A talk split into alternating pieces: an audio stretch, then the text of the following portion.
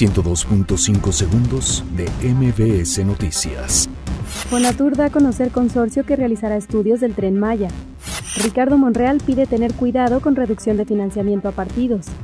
Frente Auténtico del Campo retira plantón de sedes legislativas, pero advierte volver el primero de septiembre. Instituto de Salud en Bienestar se aprobará a principios de septiembre. INAI urge a rescatar archivos municipales para evitar su destrucción masiva. Balacera al exterior del Metro Copilco deja al menos un lesionado.